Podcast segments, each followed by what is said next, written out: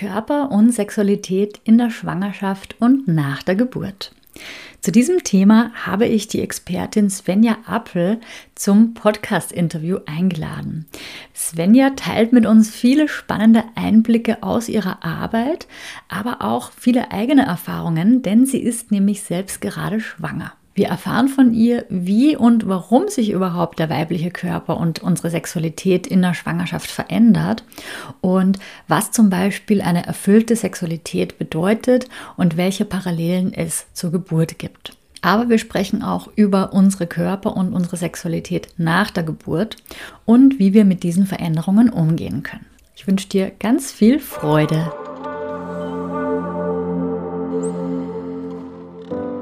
Hallo und herzlich willkommen beim Podcast zur mentalen Geburtsvorbereitung.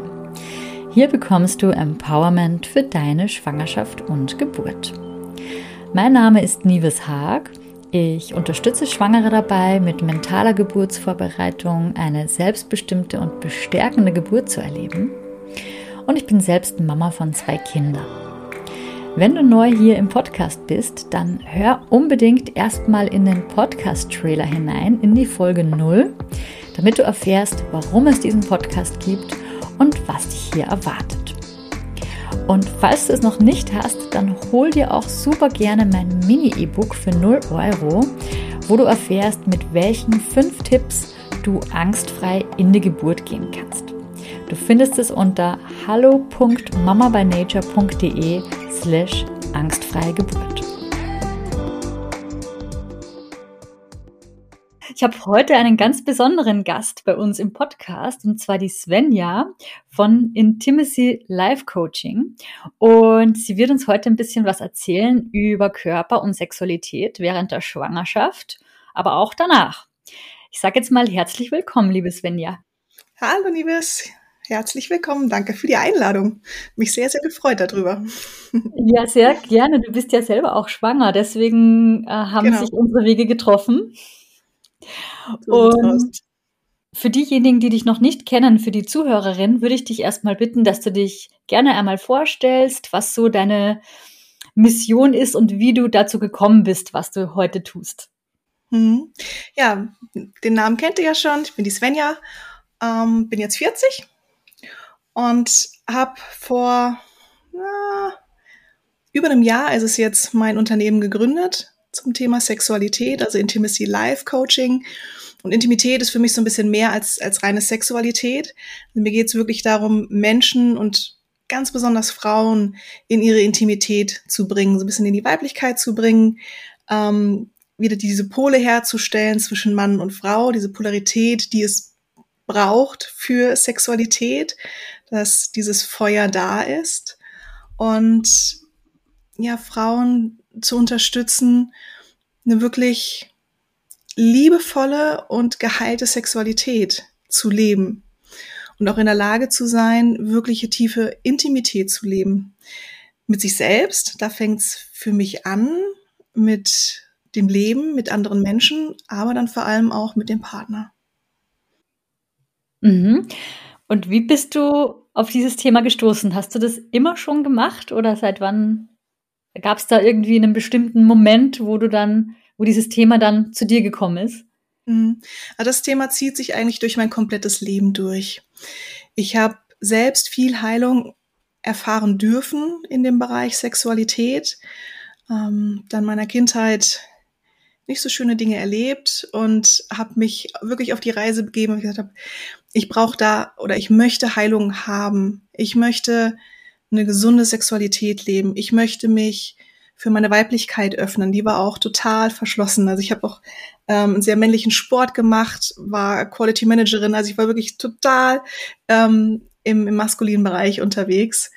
Und ähm, ja, habe für mich einfach einen Weg gesucht, wie ich zu meinem Naturell, zu meinem Ursprung zurückkommen kann. Und ja, wie ich die Weiblichkeit heilen kann und wie ich Sexualität heilen kann. Und das hat mich so fasziniert. Ich bin dann immer tiefer gegangen, habe dann auch meine Tantra-Lehrerausbildung gemacht und jetzt noch ein Sexological Bodyworker. Viel, viel ausprobiert. Ähm, wirklich sehr viel ausprobiert, sag ich mal.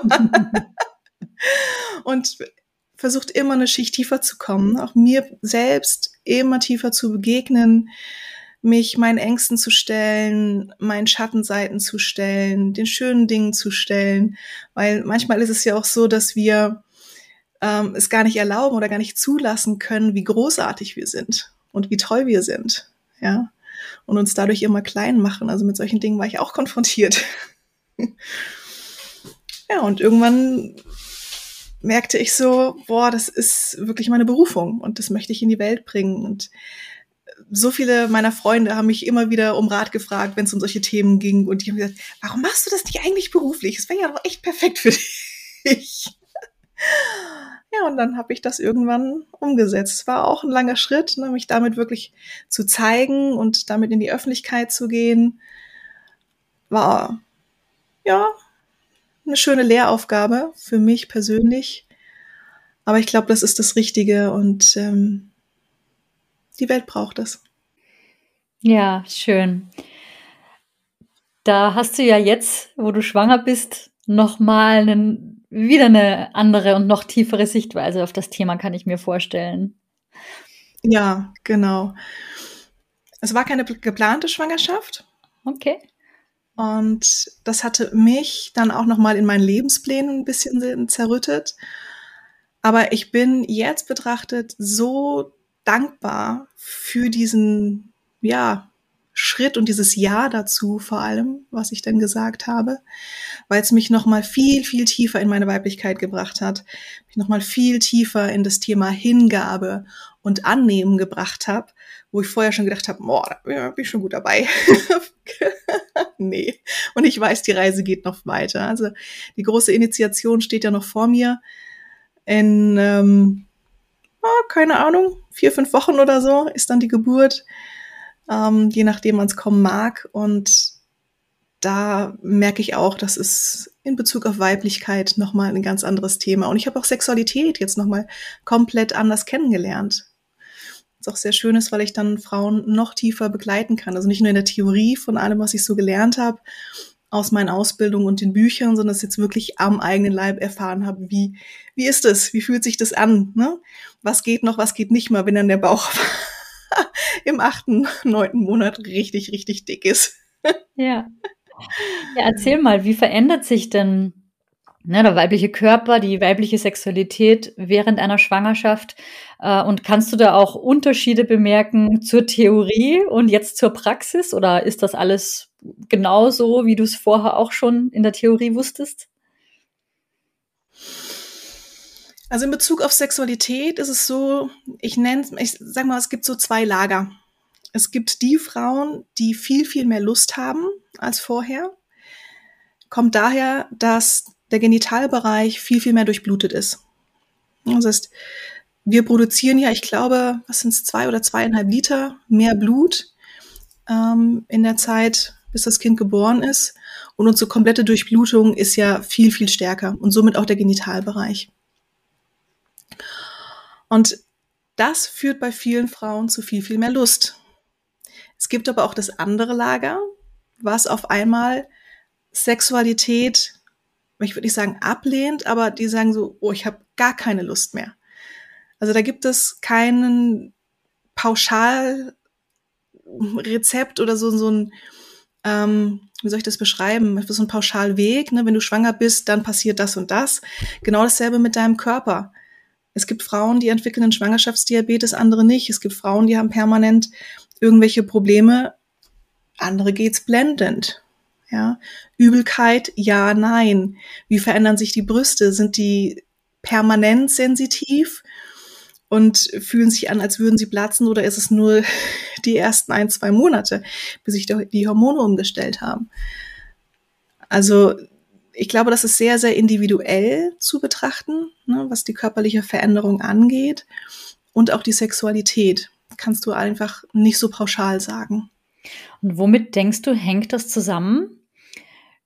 Zum Beispiel ob man jetzt Schwangerschaftsübelkeit hat, ja oder nein, ähm, ob man Sexualität dann intensiver wahrnimmt und mehr Lust hat oder eher weniger. Kann man, kann man da was sagen, woran das liegen könnte? Was die körperlichen Geschichten angeht, bin ich nicht die richtige Expertin. Das könnte ich dir vielleicht nach der vierten Schwangerschaft sagen. Keine Ahnung. Ähm, ich glaube, da gibt's bessere Experten für. Was die Sexualität angeht, ähm, hatte ich ja eben gerade schon erwähnt, dass es die zum einen die Durchblutung ist, die ähm, in den Genitalien wesentlich stärker ist und das Lustgefühl dadurch viel, viel größer ist. Ähm, es kann aber auch passieren durch die ganze Hormonumstellung, dass die Frauen viel, viel weicher werden. Ähm, weniger aus dieser maskulinen oder weniger in dieser maskulinen Energie sind, dieses Ich muss machen, machen, machen, machen, sondern sich jetzt in ihrem Körper viel, viel mehr wahrnehmen. Weil jeder Tag ist wirklich anders. Wir sind ja eh zyklische Wesen und wir sind es ja gewohnt, dass jeder Tag anders ist in unserem Zyklus, beziehungsweise alle zwei bis drei Tage verändert sich ja was. Ähm, in unserem Körper, aber auch in unserer Psyche, in unseren Gefühlswelten. Und während der Schwangerschaft ist es gefühlt nochmal potenziert und irgendwie täglich. Das ist auch das, was ich persönlich wahrgenommen habe. Wirklich kein Tag gleich dem anderen. Und der Bauch wächst kontinuierlich und mal hast du irgendwie so den, denselben Rhythmus am Tag, dann geht's dir gut, dann geht's dir schlecht und du kannst es dir nicht erklären.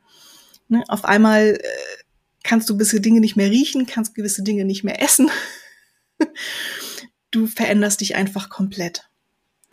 Und wenn du, glaube ich, als Frau dich dem permanent so entgegensetzt und wehrst und so im Kampf bist und hart wirst, dann wird es, glaube ich, einfach schwierig.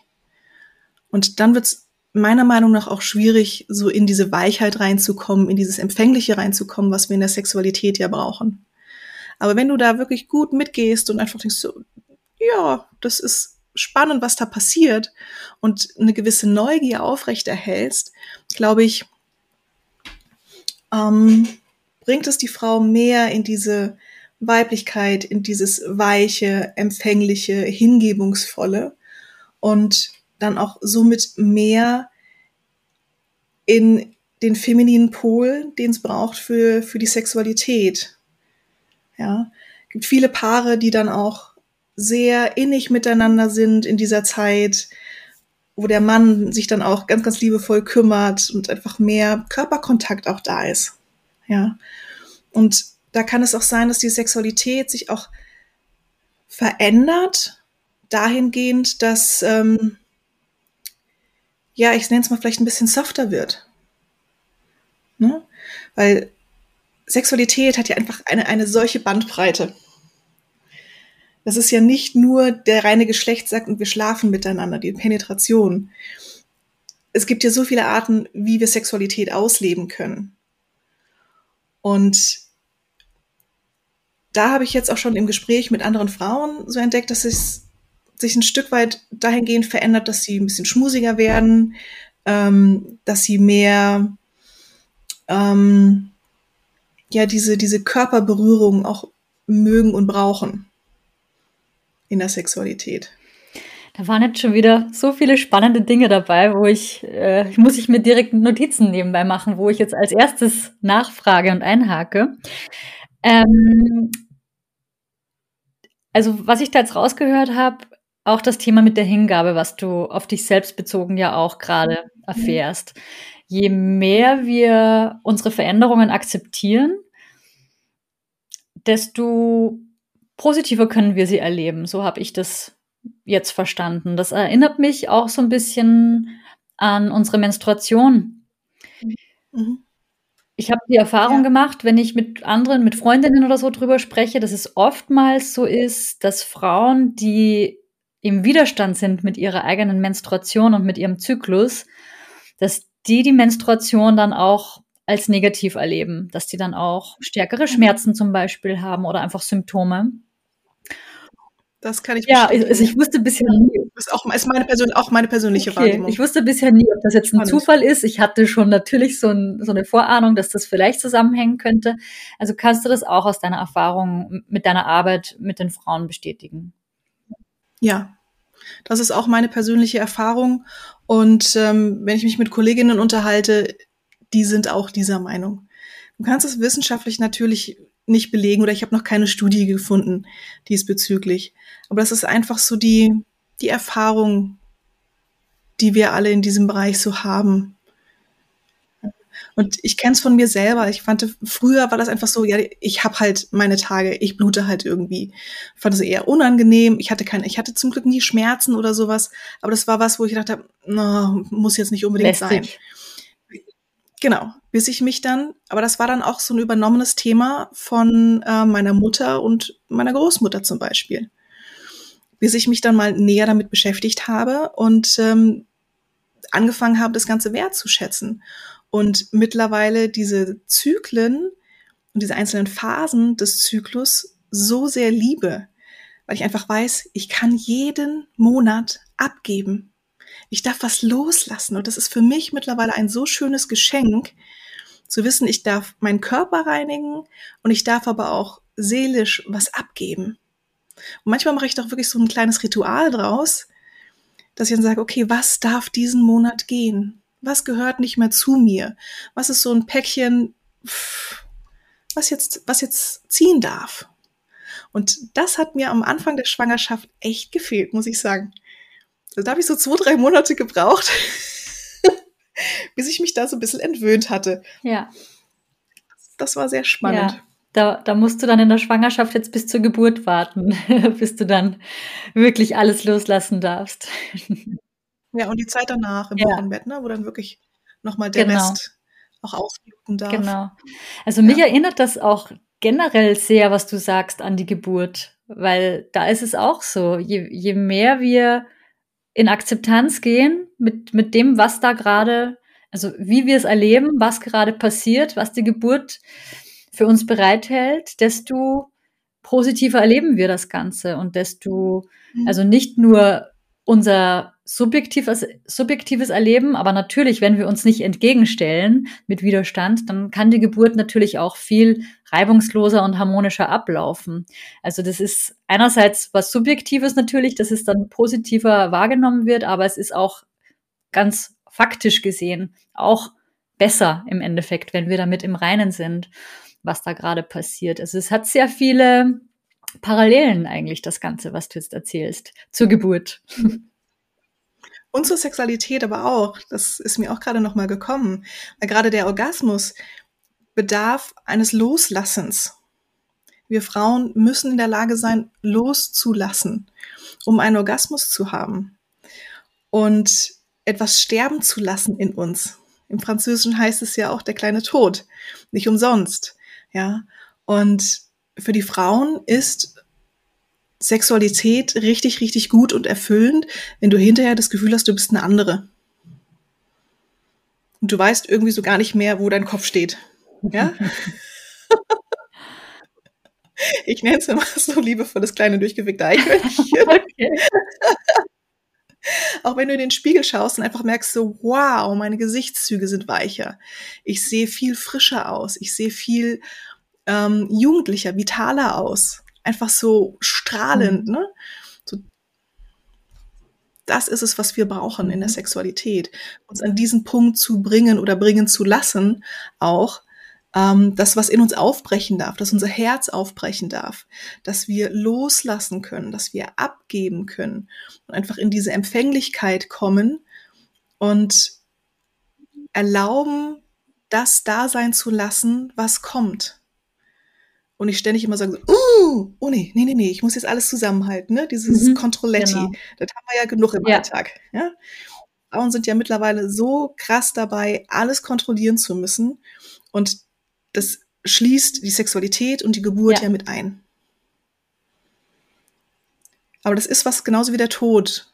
Kannst du nicht kontrollieren. Mhm geht nicht. Ja, und das ist aber schwierig, für viele von uns schwierig zu akzeptieren und das müssen wir üben in der Schwangerschaft, dass die Geburt unkontrollierbar ist. Ja. Und ich habe auch das Gefühl, je mehr wir versuchen, sie zu kontrollieren, umso weniger klappt's. Es geht einfach nicht. Das werde ich erleben. In der Theorie bin ich da bei dir. ich werde es dann erleben.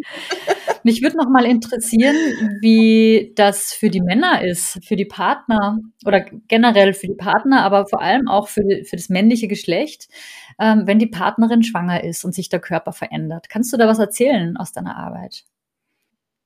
Mhm. Auch das ist sehr, sehr unterschiedlich. Es gibt Männer, die sich dann auch aus der Sexualität zurückziehen, weil sie ähm, Angst haben, sie könnten was kaputt machen.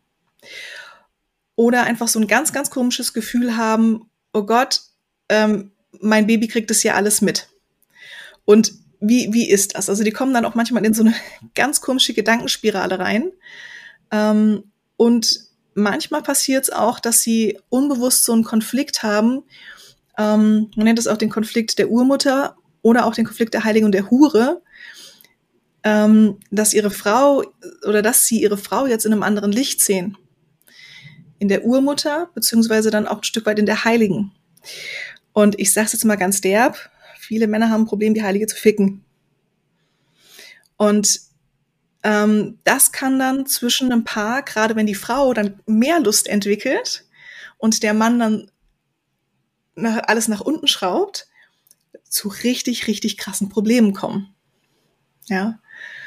Ähm, manchmal gibt's auch Männer, die sind so angetörnt von diesem Babybauch, entwickeln dann noch mehr Lust. Ne, wenn das bei der Frau dann auch so ist, juhu, wenn das Lustniveau der Frau natürlich sinkt, gibt's dann auch wieder ein paar Problemchen. Ja. Genauso wie es bei den Frauen so individuell ist, ist es bei den Männern auch. Das ist meine persönliche. Ja, und auch alles, was du bisher erzählt hast, unterscheidet sich ja wahrscheinlich auch noch mal ähm, innerhalb der Schwangerschaft. Also es kann ja auch sein, dass dass am Anfang der Schwangerschaft das Empfinden anders ist als am Ende zum Beispiel. Genau. Wenn jetzt eine Frau sehr, sehr viel mit Übelkeit zu ähm, zu kämpfen hat ähm, im ersten Drittel der Schwangerschaft und sie sich einfach absolut nicht wohlfühlt in ihrem Körper, kann es natürlich sein, dass sie sich auch für die Sexualität nicht öffnen kann, weil sie so sehr mit sich selber beschäftigt ist und mit den Veränderungen in ihrem Körper beschäftigt ist. dann sage ich den Männern immer, habt Geduld, seid einfach liebevoll, seid weiter präsent und ähm, kapselt euch nicht ab von ihr. Ne? Kapselt euch auch nicht aus der Sexualität ab. Ähm, bleibt immer im guten Kontakt, habt eine gute Kommunikation, denn in der Regel ändert sich das im zweiten Drittel. Wenn die Frau sich dann wohler fühlt und sich dann auch mit den Veränderungen so ein bisschen ähm, arrangiert hat, dann ist sie in der Regel auch wieder offener für die Sexualität.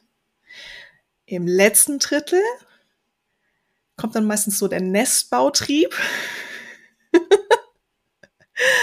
und es wird vom Körper her einfach ein bisschen schwieriger. Also gewisse Stellungen gehen dann einfach nicht mehr. Ne? Oder Frauen mögen dann so eine tiefe oder harte Penetration zum Beispiel nicht mehr.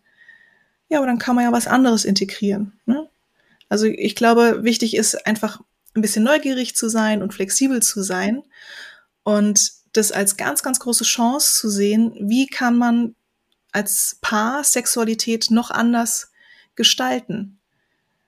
Also welche Nuancen in der Sexualität können wir noch leben? Und was können wir für uns Neues entdecken? Denn nach der Geburt ist ja auch der Zeitaspekt ein anderer da kommt ja dann ein anderes Wesen noch in dieses System rein. Es ist ja dann kein Zweiersystem mehr, sondern ein Dreiersystem. Und je nachdem, was für ein Wesen dazu dem Paar kommt, das ist ja auch so unterschiedlich, ähm, ja, fehlt dann vielleicht auch manchmal die Zeit. Ne? Und da rate ich dann meinen Kunden auch immer zu sagen, guckt doch mal während der Schwangerschaft schon, wie könnt ihr eure Sexualität breiter aufstellen? Also wie könnt ihr einfach viel mehr Spielarten da reinbringen, so dass ihr danach auch aus einem größeren Repertoire schöpfen könnt. Dass ihr zum Beispiel ähm, mal eine kurze Massage macht oder eine Intimmassage zum Beispiel die eine Viertelstunde geht oder sowas. Ja, gibt da so ein wunderschönes Format, das nennt sich Orgasmic Meditation zum Beispiel, das wirklich auch nur begrenzt ist auf 15 Minuten. Und sag ich mal, sowas kann man immer mal wieder irgendwo reinschieben, als dann zu sagen, das wird jetzt hier so ein so eine Riesennummer. Ne? Es gibt ja Paare, die, die leben die Sexualität ja dann über, über eine Stunde aus oder sowas. Und wenn du dann ähm, stillst und in einer halben Stunde meldet sich das Babyphone wieder. genau, ähm, glaube, dann ist wenig Entspannung da. Ja. Also da einfach schauen, ein breiteres Spektrum zu haben und zu gucken, was ist für uns denn Intimität? Was bedeutet es denn wirklich für uns? Und wie können wir das noch breiter aufstellen? Hm. Du hast ja jetzt noch keine eigenen Erfahrungen, wie sich die Sexualität nach der Geburt verändert. Ich gerne nochmal sprechen. genau, aber du hast ja vielleicht von deinen Kundinnen schon so ein bisschen was mitbekommen. Kannst du uns darüber was erzählen? Ja, das ist zum einen das, was ich gerade schon gesagt habe, das ist der Zeitfaktor, ähm, ja. sich definitiv verändert. Ähm, die Müdigkeit am Anfang spielt eine sehr, sehr große Rolle. Und manche Frauen ziehen sich auch aus der Sexualität zurück, weil Sexualität für sie zum Beispiel der Grund ist, ähm, Kinder zu zeugen. Also es gibt so unterschiedliche Gründe, warum Menschen Sexualität leben. Zum einen die Fortpflanzung. Wenn es erledigt ist, brauche ich keine Sexualität mehr. Dann gibt es die emotionale Bindung. Und ähm, dann einfach noch so dieser genitale Trieb oder die genitale Stimulation. Wenn ich jetzt eine Frau bin, die Sexualität lebt, um der Reproduktion willen, um ein Kind zu haben, kann es sein, dass nach der Schwangerschaft oder nach der Geburt Lust und Verlangen nach unten gehen, weil mein Ziel quasi erreicht ist. Ja, also das kann ein Grund sein, warum die Sexualität manchmal vielleicht auch einschläft. Ja, ähm, einige Frauen berichten mir dann, dass sie sagen, ich habe permanent mein Kind an mir.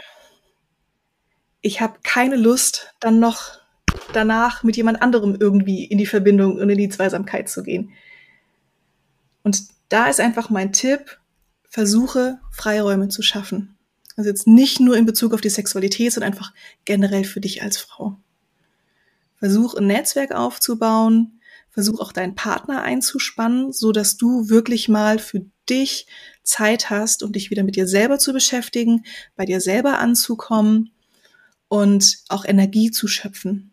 Weil wenn wir Frauen ausgelaugt sind, wenn wir müde sind, wenn wir nicht genug Oxytocin im Körper haben, dann sind wir nicht bereit für Sexualität, geschweige denn können wir keine Orgasmen kriegen.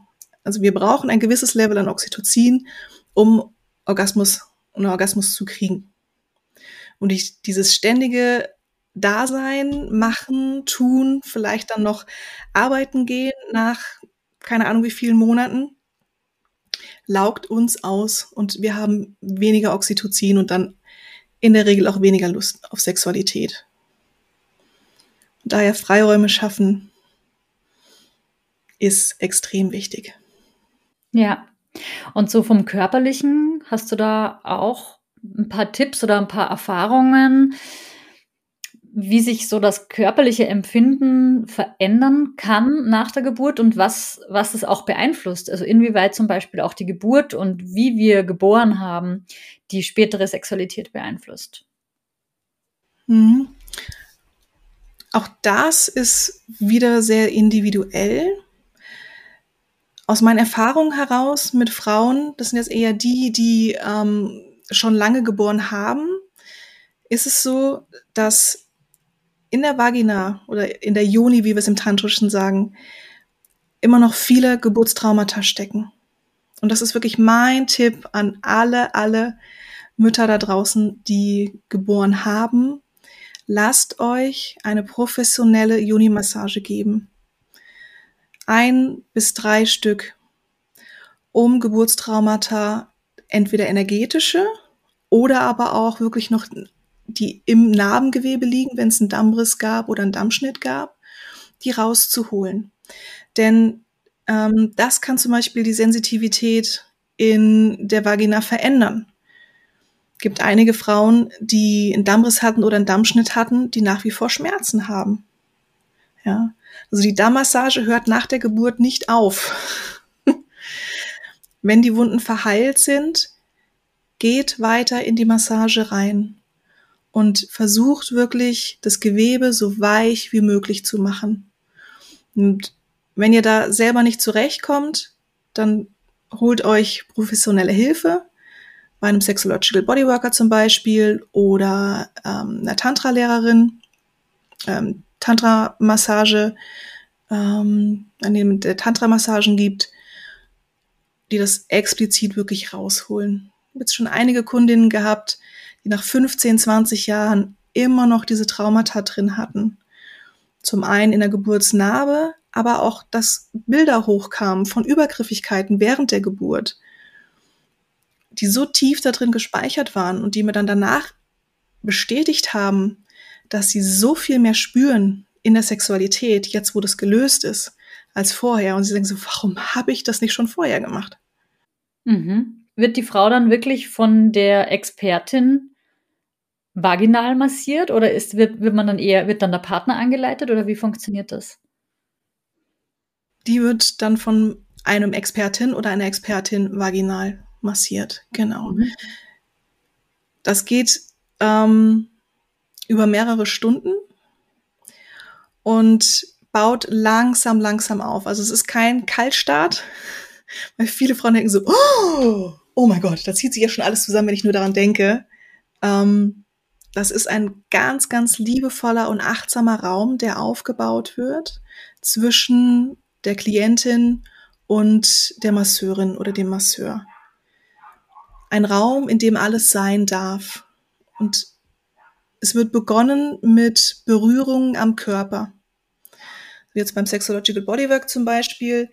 Ähm, wir gehen auch immer darauf ein, wie möchtest du berührt werden? Was tut dir jetzt gerade gut?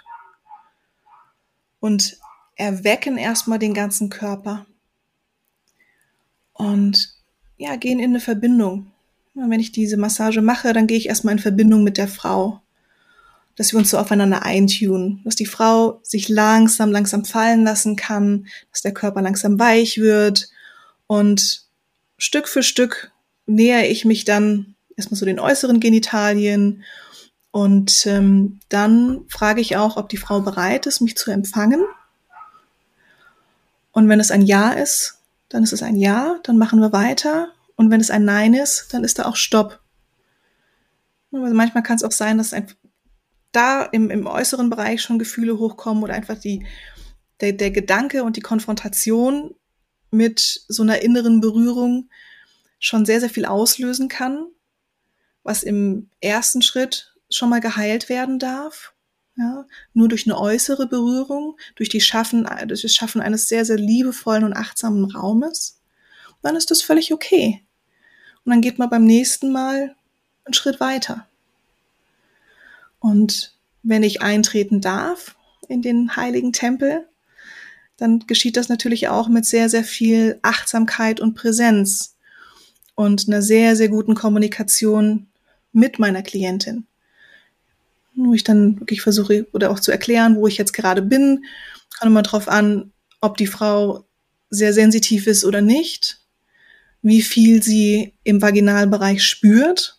Man kann auch sowas machen wie ein gewisses, man nennt es auch ein, ein Mapping, dass man so eine Landkarte erstellt und der Frau dadurch dann wieder hilft, mehr zu spüren. Kannst du dir so vorstellen wie eine, wie eine Uhr, so Richtung Bauchdecke 12 Uhr ist und Richtung Darm dann 6 Uhr. Und dann gebe ich mit meinem Finger wirklich mal so ein bisschen Druck Richtung 12 Uhr und sage, ich bin jetzt auf 12. So dann so, ah, okay, so fühlt sich 12 Uhr an, so fühlt sich die Oberseite an, ne, Richtung Bauchdecke. Und jetzt bin ich auf 3 oder auf 9 Uhr. Und so forschen wir dann immer weiter, immer weiter. Und dann merke ich dann so, ah, hier ist eine kleine Verspannung oder die Frau sagt, oh, das tut weh. Und dann bleibe ich da einen Moment und wir gucken gemeinsam, was es ist, ob da Bilder hochkommen, ob da Gefühle hochkommen. Und bleib so lange auf diesem Punkt, bis sich wirklich was löst. Und dann löst sich das in der Regel im Körper. dann lösen sich Emotionen und dann löst sich es auch im Gewebe. Und dann merke ich so richtig, wie mein Finger ein bisschen tiefer einsinken darf und das einfach weich und weit und offen wird. Und so holt man dann nach und nach all diese Dinge raus. Mhm. Also hier sitzen auch Energieblockaden. Mhm. Genau. Da setzen energetische Blockaden ähm, durch Übergriffigkeit, ähm, ja, durch, durch Situationen, wo wir uns vielleicht nicht selber gut genug geschützt haben, ja, wo wir in der Sexualität vielleicht zu früh Ja gesagt haben, obwohl wir noch gar nicht energetisch oder auch körperlich bereit sind. Nur weil eine Frau feucht ist, heißt es noch lange nicht, dass sie empfänglich ist, dass sie wirklich mit jeder Faser ihres Körpers Ja sagt, den Mann auch wirklich aufzunehmen in sich. Ja, und das heißt, manchmal ist die Lust einfach so groß. und äh, dann übergeht man das. Oder es gibt auch Frauen, die übergehen das permanent, weil sie glauben, das gehört so. Weil sie Sexualität in der Pornografie gelernt haben. Ja. Was wir da sehen, sind Frauen, die jederzeit verfügbar sind, die jederzeit die Beine breit machen, ähm, beim ersten Eindringen schon stöhnen wie äh, was weiß ich wer und sagen so, oh, das ist alles so toll. Äh, das hat wenig mit weiblicher Sexualität zu tun. Ja. Oder auch äh, der Analsex, der dort äh, gezeigt wird, hat wenig mit der Realität zu tun. Wie die Frauen sich darauf vorbereiten, das weiß kein Mensch. Da ist eine ganze Prozedur, die dahinter steckt. Ja. Und dann wundern sich Frauen, wenn sie das dann mal ausprobieren, dass sie Schmerzen haben und sagen, nie mehr wieder. Hm.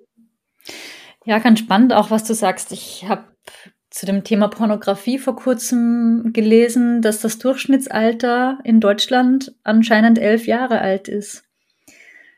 Der wann, Konsumenten? Ja, wann sie anfangen. Ja, also kann ich mir sehr gut vorstellen, dass mit dem Alter schon konsumiert wird und immer mehr konsumiert mhm. wird. Also das ist frei zugänglich ja. überall. Ähm, eine Masse an Bildern und Videos, die frei zugänglich ist mit den härtesten Sachen. Also da ist ja mittlerweile, findest du ja alle Gangarten. Mhm. Ja. Und wenn du so früh dich damit schon konfrontierst,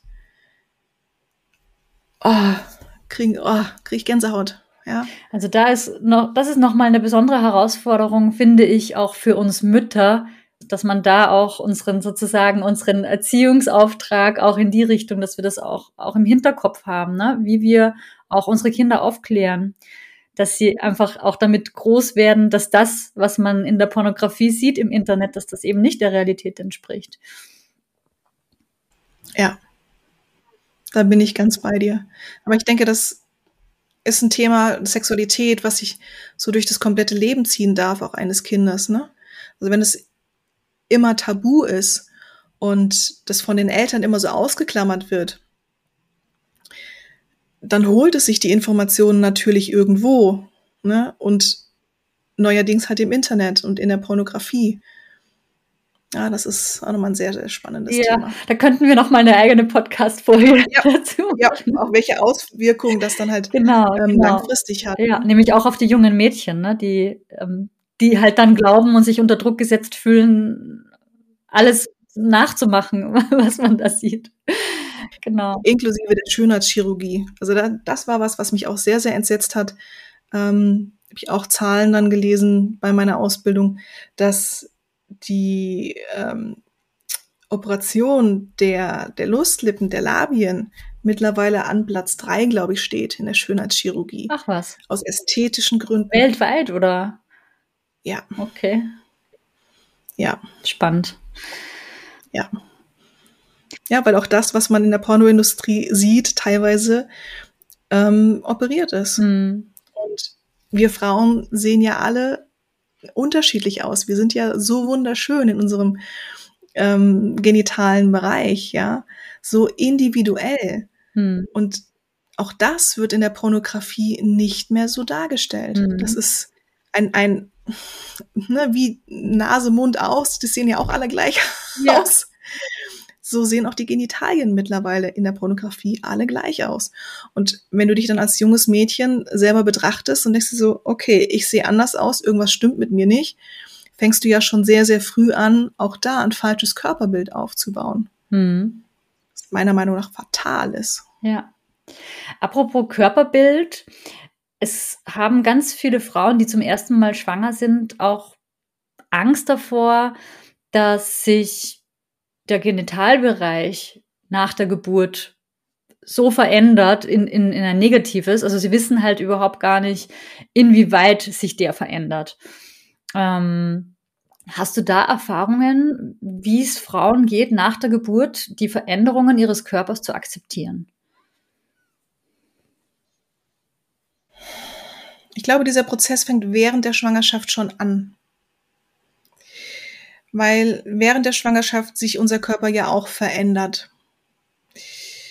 Und da heißt es, sich liebevoll damit auseinanderzusetzen, welche Glaubenssätze dahinter stehen, ähm, welches Wertesystem für mich dahinter steht und mir immer wieder die Liebe zu geben, jeden Tag es mir auch immer wieder zu sagen, meinen Körper immer wieder zu berühren, ganz liebevoll zu berühren, und sagen, ich liebe mich mit allen Veränderungen.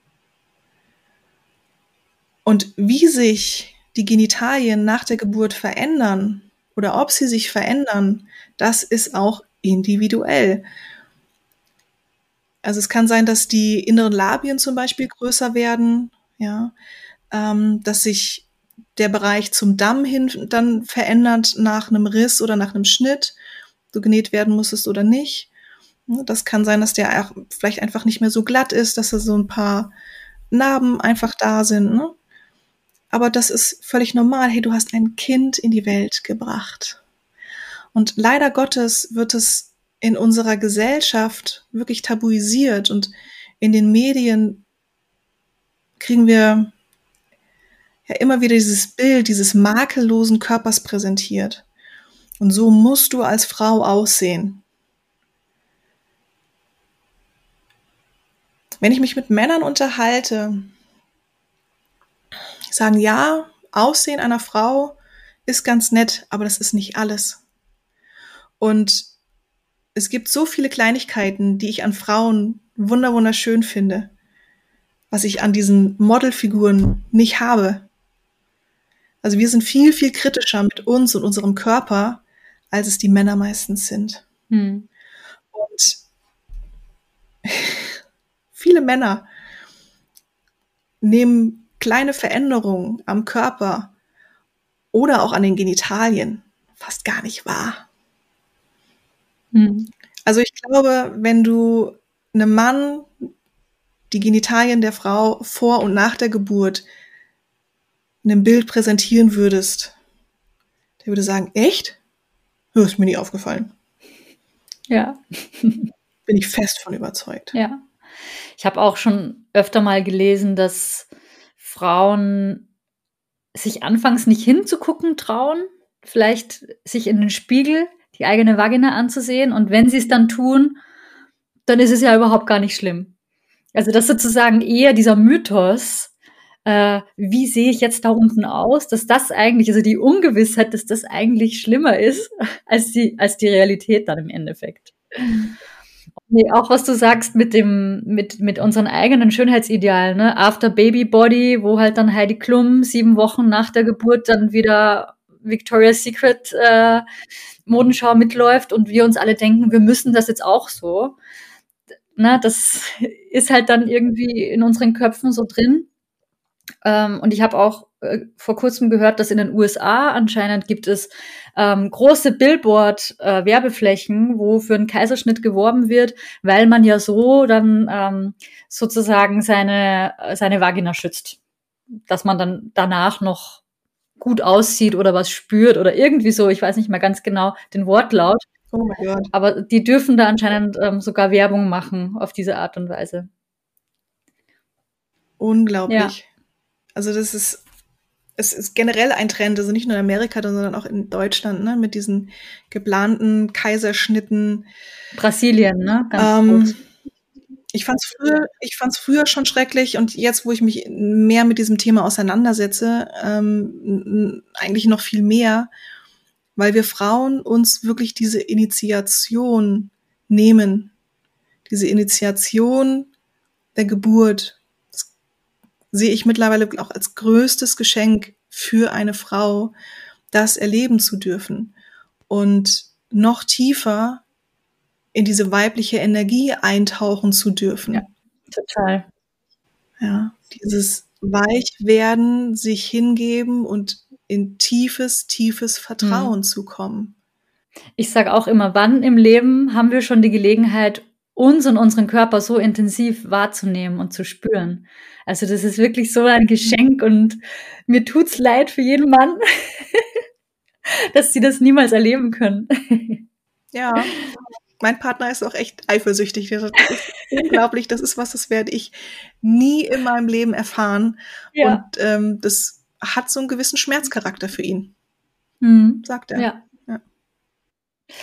Ja, ich könnte, äh, wir, wir schweifen von einem Thema ins andere ab. Ich könnte noch ewig mit dir weitersprechen, aber eine Frage brennt mir jetzt wirklich noch so unter den Nägeln. Ähm, was jetzt irgendwie auch naheliegend ist, wo wir auch so viel über Orgasmen gesprochen mhm. haben. Mhm. Und zwar das Thema Orgasmic Birth. Mhm. Hast du bestimmt schon mal gehört? Hast du dazu auch schon Erfahrungen von Kundinnen oder kannst du etwas dazu sagen? Erfahrung von Kundinnen habe ich nicht. Ich selbst beschäftige ich mich mit dem Thema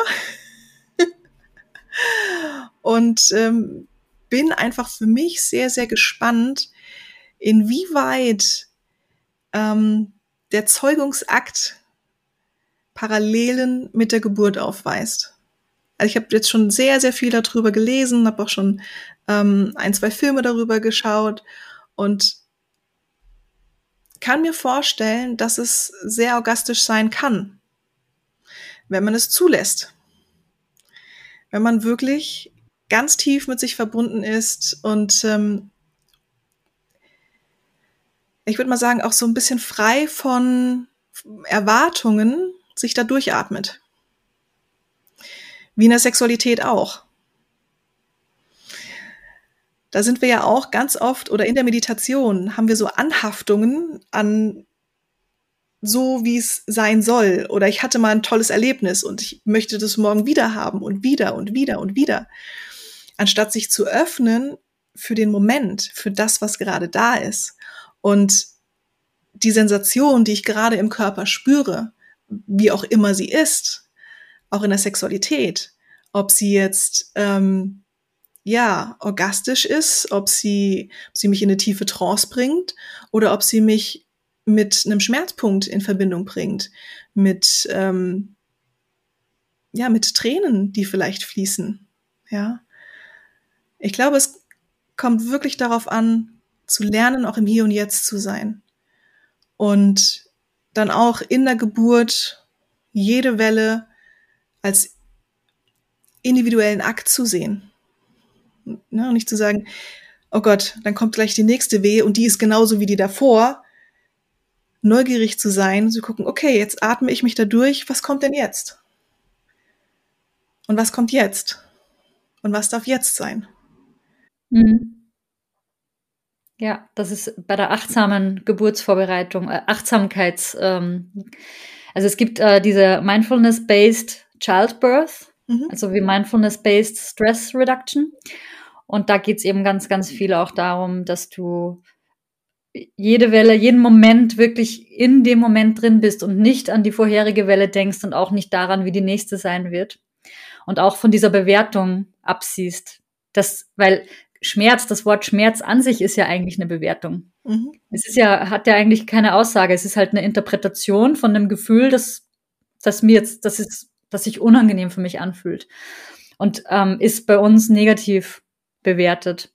Und dass wir eben gucken, dass wir es nicht in so eine Schublade reinstecken, sondern einfach, dass wir es, wenn dann beschreiben, als Druck oder Spannung oder wie es sich halt gerade anfühlt, aber eben diese Bewertung in Form von Schmerz, dass wir das dass wir das rausnehmen. Ja, das ja. ist schön. Hast du da einen Buchtipp oder einen Filmtipp für unsere Zuhörerinnen zum Thema Orgasmic Birth? Was ich sehr faszinierend fand, war der Film mit dem Titel Orgasmic Birth. Oh ja. ja.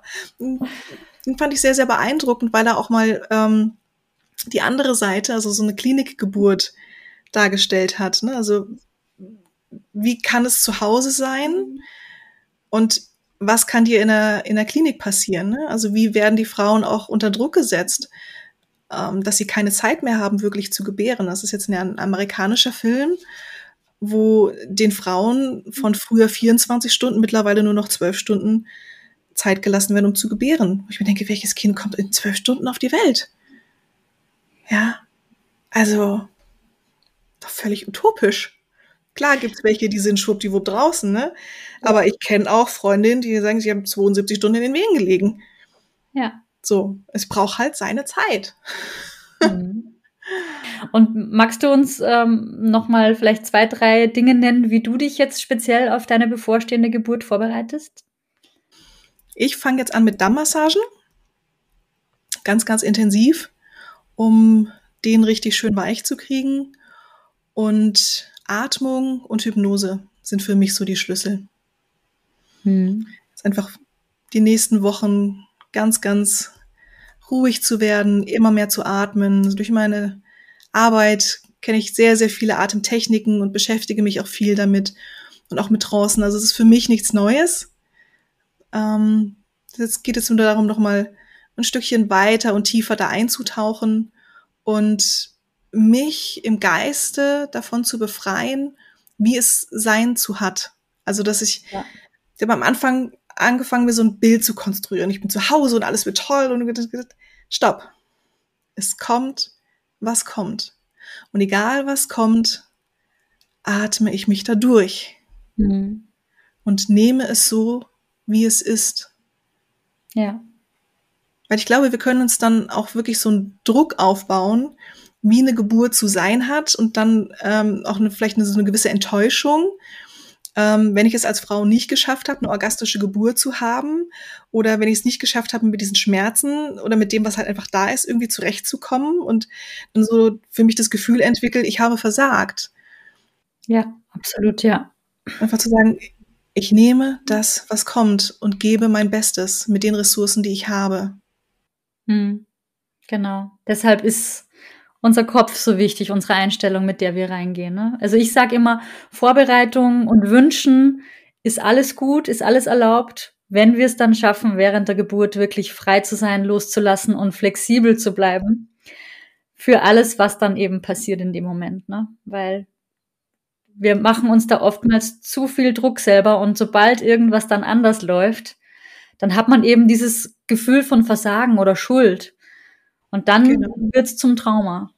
Genau. Genau, ich mache jetzt auch noch so eine, so eine Liste für meinen Partner und für meine Hebammen, woran sie mich erinnern sollen, zum Beispiel den Kiefer locker zu lassen. Ja. Ne, weil der Kiefer ja genau. mit dem unteren Tor verbunden ist, dass ich regelmäßig atme, dass ich regelmäßig trinke. Einfach wenn ich merke, ich bin ähm, in so einer tiefen Trance drin oder einfach so in so einem Tunnel, ähm, dass ich regelmäßig von außen erinnert werde. Mhm.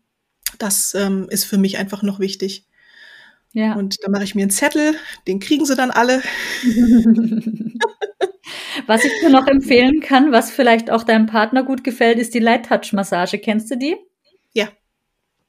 Die hat äh, mich wirklich bei jeder Welle von zuerst kurz einen Anflug von ich ziehe mich jetzt zusammen und verschließe mich und dann hat mein Partner mich massiert mit der Light Touch Massage und plötzlich, also das war, als hätte man mir ein Schmerzmittel injiziert plötzlich war alles wie weggeflogen und alles gut und alles weich und locker und also auf Knopfdruck.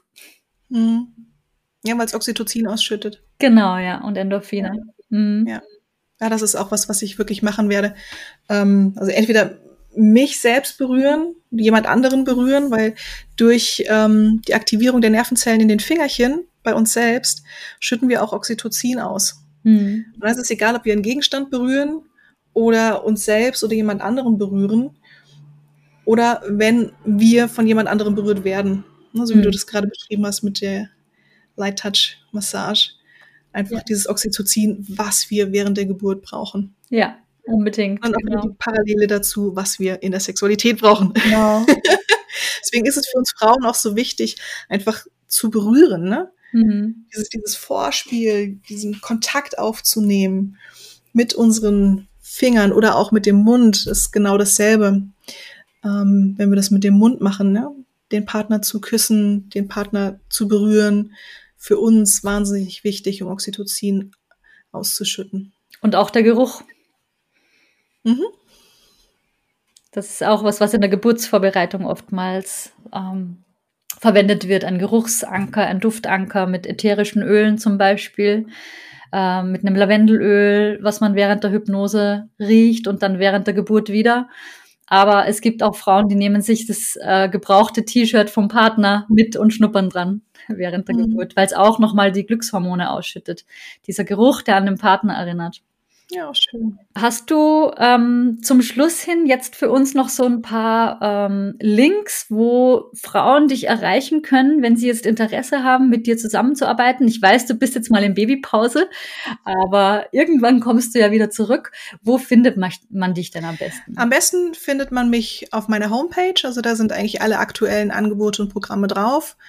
www.intimacy-life-coaching.com denke, du wirst es wahrscheinlich auch verlinken unter deinem Podcast. Ja.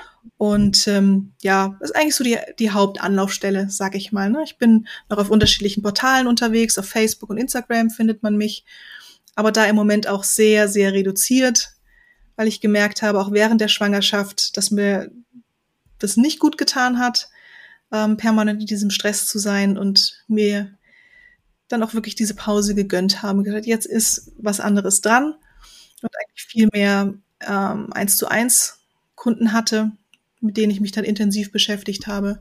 Und wie es dann weitergeht, weiß ich noch nicht. Im neuen Jahr irgendwann, bis sich das alles eingegroovt hat mit dem Wurm. Ja, schön. Aber es geht auf jeden Fall weiter. Oft ist es ja so, wenn wir so, so einer Berufung nachgehen, dann können wir es ja doch nicht lassen und ganz bald wieder zurückkehren. Genau.